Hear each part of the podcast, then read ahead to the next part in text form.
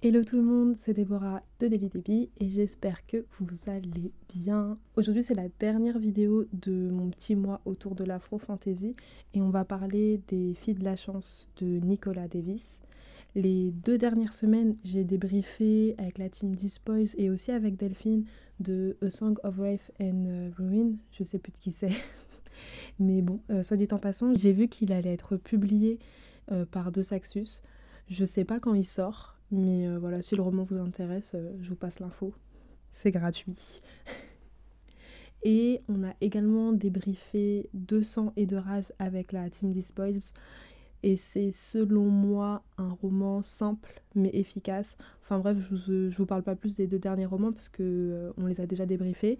Je vous mets la playlist dans le petit i qui est quelque part par là là. Et je vous mets également les, les liens vers les débriefs en barre d'infos. Bref, bref, bref. Euh, revenons sur les filles de la chance. De base, j'ai lu le roman euh, parce que j'avais vu les stories de la Bookties, de euh, et de Ness Books, de comptes euh, qui sont plus trop actifs en ce moment. Mais bon, passons. Donc j'avais vu leur story en juin, juillet, quelque chose comme ça. Et ça parlait de la, l'absence de promotion vis-à-vis de ce livre par une maison d'édition dont j'ai oublié le nom. Et c'est vrai que quand je l'ai commencé, il y avait genre un lecteur sur Babelio et il y avait zéro critique. Ce qui était un peu bizarre, parce que ça faisait déjà plusieurs semaines que le livre était sorti, donc euh, c'était un peu chelou. Et du coup, je me suis dit que j'allais lire, vu que je savais pas trop quoi lire après The Black Kids. J'ai lu le synopsis, ça me plaisait pas mal. Je me suis dit bah, que j'avais rien à perdre. Donc du coup, je l'ai acheté. Je sais, je sais, je sais que de base, j'avais dit que j'allais faire un vlog et le commenter genre petit à petit pendant ma lecture. Mais euh, c'était trop c'était trop pour moi, c'était vraiment un gros fail du coup cette tentative parce que j'étais trop à fond dans la lecture et euh, en fait, j'avais la flemme de m'arrêter et après filmer un peu mon avis et quoi que ce soit. Donc euh, j'ai juste tout lu d'une traite, j'ai un peu pris des notes, etc. Et et après, j'ai plus jamais euh, parlé de cette lecture à part en story, euh, ce qui est très triste. Mais je profite de ce petit mois autour de l'Afro Fantasy finalement pour enfin faire le débrief que j'ai dit que j'allais faire en genre juin. Bref, du coup, faites comme moi, prenez votre thé ou votre café, un truc à grignoter et on y va.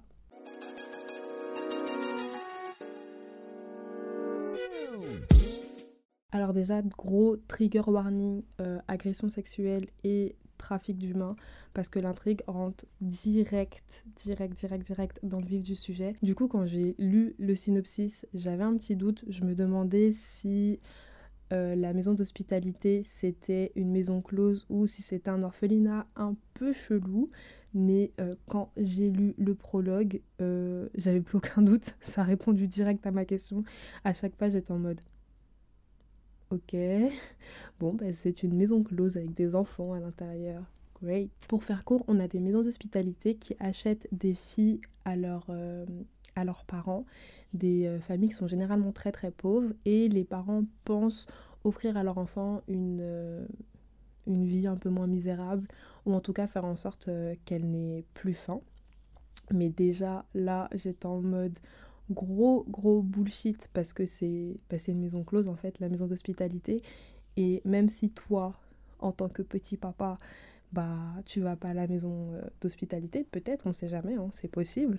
Donc imaginons que toi, tu n'y vas pas, tu as sûrement un pote qui y va, ou peut-être que tu as déjà entendu des rumeurs par-ci par-là qui disaient que les maisons d'hospitalité c'était des, des maisons closes en fait. Donc euh, bref, t'as juste vendu ta fille, mais bref. Du coup, jusqu'à leurs 16 ans, les filles sont euh, un peu des femmes à tout faire. Et après, une fois qu'elles ont passé cet âge, elles deviennent euh, des prostituées, clairement. C'est pas plus compliqué que ça. Et comme dans toutes les maisons closes, on a une maquerelle. Ici, c'est Mère Fleur. Et Mère Fleur est en charge de euh, faire en sorte que la maison d'hospitalité bah, roule sur de bonnes rails, quoi, clairement. Elle n'a pas le temps. Et dès qu'il y a un faux pas, elle va punir les filles euh, avec des terreurs. Les terreurs, si j'ai bien compris, ce sont des hommes qui se nourrissent de, la peur des filles et euh, de leur âme. C'est un peu des détraqueurs, comme dans Harry Potter, sauf que là on appelle ça des terreurs, mais clairement c'est le même principe. Et pour ajouter un peu plus au malheur des filles de la chance, on apprend qu'elles sont maudites. Donc euh, à leur arrivée dans la maison d'hospitalité, on leur tatoue en fait une fleur tout au long du cou et si elles cachent cette fleur, leur peau commence à brûler et plus la fleur reste longtemps cachée et plus euh, ça les brûle jusqu'au moment où elles peuvent euh, s'évanouir, même mourir en fait. Euh, donc du coup elles peuvent pas s'enfuir et ça permet également bah, si elles essaient de s'enfuir sans cacher la fleur bah, que les gens se rendent compte que bah, c'est une fille de la chance et qu'elle a rien à faire dans la rue comme ça sans euh, terreur derrière elle ni quoi que ce soit. Enfin bref, c'est vraiment pas fun la vie dans une maison d'hospitalité, mais on fait tout pour faire croire aux filles qu'elles ont de la chance. Et dans cette petite histoire, on va suivre Clem, qui fête ses 16 ans et elle va être introduite aux filles du crépuscule. Donc c'est celles qui divertissent euh, les hommes tout au long de la nuit. En gros, ce sont les prostituées quoi. Et Clem sait absolument pas ce qui l'attend pour sa première nuit en tant que fille du crépuscule et c'est assez horrible parce que dès les premiers paragraphes, moi j'ai tout de suite compris ce qui allait se passer.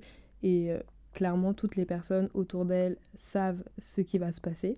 Mais personne lui dit, on lui dit qu'elle doit être euh, honorée bah, de vivre ça, que son stress est de l'excitation, qu'elle n'a pas besoin de s'en faire, etc. Enfin, on lui retourne un peu le cerveau. Et il n'y a que finalement sa sœur Esther qui veut la protéger. Mais d'un autre côté, pas vraiment lui expliquer en fait ce qui se passe parce qu'elle n'a pas le droit de parler euh, de, de, son taf en tant que fille du crépuscule. Donc elle va lui donner des conseils par-ci par-là mais sans trop lui dire euh, ce qu'il en retourne. Mais voilà, manque de bol dans toute cette euh, chance. Mais Clem va accidentellement tuer un homme et ça c'est dit dans le synopsis, hein, pas d'inquiétude, c'est pas un spoil. Le truc c'est que même si la mort est accidentelle, en fait ça condamne tout de même Clem à mort. En fait, elle a, tué quelqu'un, donc tu dois mourir. Et sa grande sœur, Astor, bah, elle est pas prête à accepter ça, elle veut pas voir sa petite sœur mourir, ce qui est normal.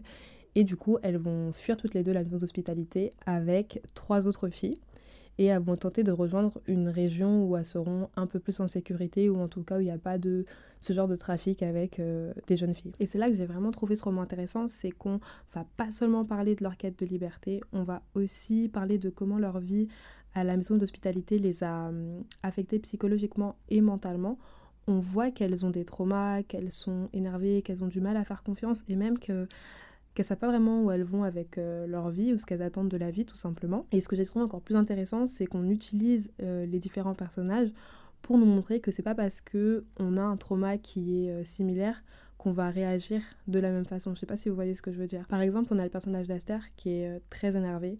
Elle, elle attend vraiment le bon moment pour se rebeller et elle a un seul objectif, c'est de se venger. Et en face, on a Violette, et Violette, c'est totalement son opposé. Elle, on la présente comme le, la favorite en fait de la maison d'hospitalité, c'est vraiment une fille qui, qui dit être fière d'être une fille de la chance, elle est fière de sa position et dès qu'elle le peut en fait, elle fait vivre un cauchemar aux autres filles. Bref, en vrai, c'est une grande foirée, tu vois, Violette. Et la façon dont on va nous présenter Aster et Violette, on peut avoir l'impression qu'Aster est affectée par la situation, bah, ce qui nous semble assez normal, parce que voilà, elle n'est pas forcément ravie d'être prostituée de force. Et de l'autre côté, on a Violette qui, elle, semble, et je dis bien euh, qui semble, profiter finalement de la situation, vu qu'elle martyrise les filles au passage. Alors que non, à la fin de la journée, Aster et Violette, ce sont toutes les deux des victimes. Et c'est ce que j'ai beaucoup aimé avec euh, l'autrice, c'est qu'elle nous montre qu'on ne peut pas attendre des victimes d'abus sexuels de se comporter comme on imagine qu'une victime devrait se comporter. Il n'y a pas finalement de bon comportement à avoir. Chacun se défend comme il le peut, avec les armes qu'il a et en fait chacun fait ce qu'il peut quoi. Ce que j'ai aussi grave surkiffé avec ce livre c'est que il est question d'entraide féminine. C'est super rare donc euh, je pense qu'il faut le remarquer. Donc c'est vrai qu'au début du roman on avait Violette qui était euh, clairement une petite enfoirée parce que dès qu'elle le peut elle dénonce euh, ses camarades pour qu'elle soit punie. Genre c'est clairement ce qui l'a fait kiffer.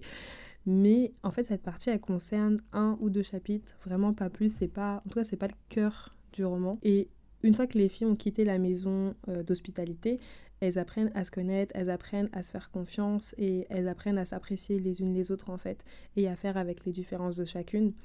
Alors que, je sais pas pour vous, mais moi souvent j'ai remarqué que lorsqu'il y a des intrigues avec des personnages majoritairement féminins, bah, je m'attends à avoir du drama. Je m'attends à ce qu'il y ait du crépage de chignon, je m'attends à ce qu'il y ait des pics, je m'attends à ce qu'il y ait des trahisons. Et là, en fait, c'était pas du tout, pas du tout, pas du tout le cas. C'était et ça faisait du bien en fait de, de voir autre chose. Déjà on a l'entraide entre Clem et Aster, mais cette entraide-là, elle est plus ou moins logique parce qu'elles sont sœurs, parce qu'elles s'entendent bien, elles se sont toujours euh, serrées les coudes. Donc euh, ça surprend pas en fait de voir que Aster essaie de protéger sa sœur, quitte à mettre sa propre vie en danger. Ça n'a pas de surprise. Par contre, il y avait une entraide qui n'était pas du tout évidente, c'est l'entraide entre euh, Violette et les autres filles du groupe. Parce que ben, Violette s'entend pas du tout avec Aster, qui est l'autre personnage fort du livre. Elle n'est pas forcément amie en fait avec Clem non plus. Donc, c'est un peu plus compliqué de voir comment une entraide a pu voir le jour entre Aster et Violette, parce que c'est vraiment le jour et la nuit, ces deux personnages. Mais malgré ça, elle trouve le moyen de s'écouter et de se soutenir. Et vraiment, j'ai trouvé qu'il y avait des scènes qui étaient juste trop mignonnes, où, euh, où elles se confient l'une à l'autre, où elles expliquent un peu leur passé, etc. Et c'était vraiment juste trop cute. Enfin, j'ai trop kiffé ces moments-là. Autre point que j'ai adoré dans ce livre, c'est qu'il n'y a pas d'homme. Genre, euh, un homme sur son cheval blanc qui vient les aider ni quoi que ce soit. Il n'y a pas du tout ça. Il y a un homme dans l'histoire, je sais même plus comment il s'appelle pour dire la vérité, mais il y en a un, mais il n'est pas là pour les sauver en fait. C'est pas un super-héros, c'est pas un prince charmant, c'est juste un gars qui croise leur route et qui peut se montrer utile de temps en temps. C'est vrai, il peut les aider à sortir de situations un peu dangereuses, mais on n'entre pas dans le cliché, c'est pas un homme avec une force extraordinaire les filles vont peut-être pouvoir se passer ni quoi que ce soit, pas du tout. C'est un gars qui a ses qualités, il peut être utile, mais on montre à plusieurs reprises que les filles sont bien capables en fait de s'en sortir sans lui, que elles aussi elles ont leurs qualités, qu'elles sont pas bêtes en fait, c'est pas des pains beiges comme ça qui attendent qu'un gars vienne les sauver, pas du tout. Et d'autant plus que on nous explique tout au long du roman qu'elles ont, qu'elles ont survécu des années dans la maison d'hospitalité sans homme en fait, sans qu'aucun homme vienne les aider. Même leur, leur père les a vendus, donc en vrai, elles n'ont pas besoin d'hommes. Et euh, ben, ce gars-là vient pas non plus les sauver. Juste, il les aide quand il peut les aider. Donc euh, ouais, j'ai grave apprécié qu'on rentre pas dans le cliché. Et euh, j'en profite pour préciser, il n'y a pas de romance. Il n'y a pas de romance. Comme quoi c'est possible en fait d'écrire un roman a qu'adulte sans mettre une romance. En fait, je précise parce que je suis en train de mentir il y a une romance, mais en fait la romance elle est anecdotique, c'est-à-dire que les filles sont pas là pour se trouver un mari, elles sont pas là à la recherche de l'amour ni quoi que ce soit, pas du tout. Elles sont là pour euh, se reconstruire, elles sont là pour euh, leur liberté. Et justement, je trouve que si on avait mis une romance qui se focalise, enfin si on avait fait une intrigue qui se focalisait que sur la romance, en fait, si on avait fait un peu comme l'année de grâce, je sais pas si vous l'avez lu, mais ça aurait été grave déplacé puisque les filles sont là, elles ont été martyrisées par des hommes, euh, il y a des hommes qui sont en train de les poursuivre pour les tuer. Donc si euh, tout avait finalement tourné autour de la romance, bah, ça aurait été un peu vide de sens en fait. Mais d'un autre côté, on a quand même une histoire d'amour dans le sens où les filles apprennent de nouveau à s'aimer, elles apprennent euh, à se connaître, à s'apprécier les unes les autres, elles apprennent à se respecter et du coup elles apprennent aussi à aimer la vie et le monde dans lequel elles vivent. Donc moi, je trouve que c'est déjà un programme bien chargé. Je sais pas pour vous, mais ça fait déjà beaucoup à faire dans un seul roman. Donc, on n'a pas besoin d'ajouter à ça un mari. Et la dernière chose que j'ai euh, beaucoup aimé, c'est que le personnage principal, il est noir. Et j'ai envie de dire, comme on peut le voir sur la couverture, la meuf, elle porte, elle est noire, elle porte un afro, etc. Donc, si vous n'avez pas capté qu'elle était noire, euh, c'est pas de la faute euh, de la couverture. Mais c'est pas pour autant, en fait, qu'elle évolue dans un univers où tout le monde est noir. Alors ça, je sais pas si c'est le cas dans toutes les afro-fantasy, puisque ben, j'en ai lu pas beaucoup. Mais en tout cas, dans A Song of Wraith and Ruin et dans De sang et de rage, tous les personnages sont noirs en fait. Et, et l'intrigue, elle, est dans, elle se déroule sur le continent africain. Quelque chose qui ressemble en tout cas au continent africain. Et là, bah c'est pas du tout le cas. là, c'est pas du tout le cas. Ou en tout cas, si c'est le cas, on, on ne le dit pas sur toutes les lignes. On ne le dit pas à chaque paragraphe. Et c'est cool en fait parce que on a un personnage principal qui est noir, mais en fait c'est pas pour autant que tous les autres sont noirs. Il y a des personnages qui sont blancs, il y a des personnages qui sont noirs, il y a des personnages qui sont asiatiques. C'est juste que la couleur n'est pas un problème. Dans tous les cas, j'ai bien aimé que ce soit pas un point sur lequel on se concentre, mais que ce soit juste un fait avec lequel bah, on doit faire avec, genre juste deal with it. Et je sais pas, mais j'ai vraiment trouvé que c'était rafraîchissant de pouvoir faire coexister des personnages blancs et des personnages noirs dans une intrigue sans qu'on parle de euh, d'esclavage ou euh, de discrimination ou que le personnage noir soit l'acolyte du personnage blanc. Je sais pas si vous voyez ce que je veux dire. Bref, ce livre, c'est vraiment une pépite. Si vous l'avez pas encore lu, lisez-le. Perso, c'est vraiment mon coup de cœur de l'année, je pense. Euh, en tout cas, ça fait partie de mes coups de cœur de l'année, ça c'est sûr. C'est pas un livre, je pense, vers lequel je me serais dirigée euh, comme ça, si j'avais pas vu les stories ni quoi que ce soit, mais j'avoue que c'était une belle découverte et il méritait beaucoup plus de pubs ou en vrai qu'on fasse juste sa promo, tout simplement. Même, on n'est même pas au-delà du plus de pubs, on est juste, il méritait de la pub, il méritait qu'on qu'on promeut à sa sortie. Même si l'histoire elle est assez simple, on parle quand même d'une quête de liberté, c'est une troupe qu'on trouve assez souvent. C'est pas révolutionnaire, on va pas mentir, mais je trouve que l'autrice, elle a quand même cherché des éléments qui sont différents de ce qu'on a l'habitude de voir. On a des filles qui se crèvent pas de chignon, on a un homme qui est pas là pour les sauver, c'est pas le prince charmant, et puis euh, on nous questionne aussi sur notre regard vis-à-vis des personnes victimes de viol. Donc, euh, je sais pas, enfin, faut le lire, faut en parler. Et même si moi j'en parle euh, genre quatre mois plus tard, je confirme, c'est vraiment un livre que j'ai kiffé.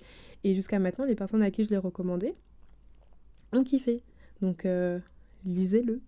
Bref, du coup, dites-moi si vous comptez le lire, si l'intrigue vous plaît.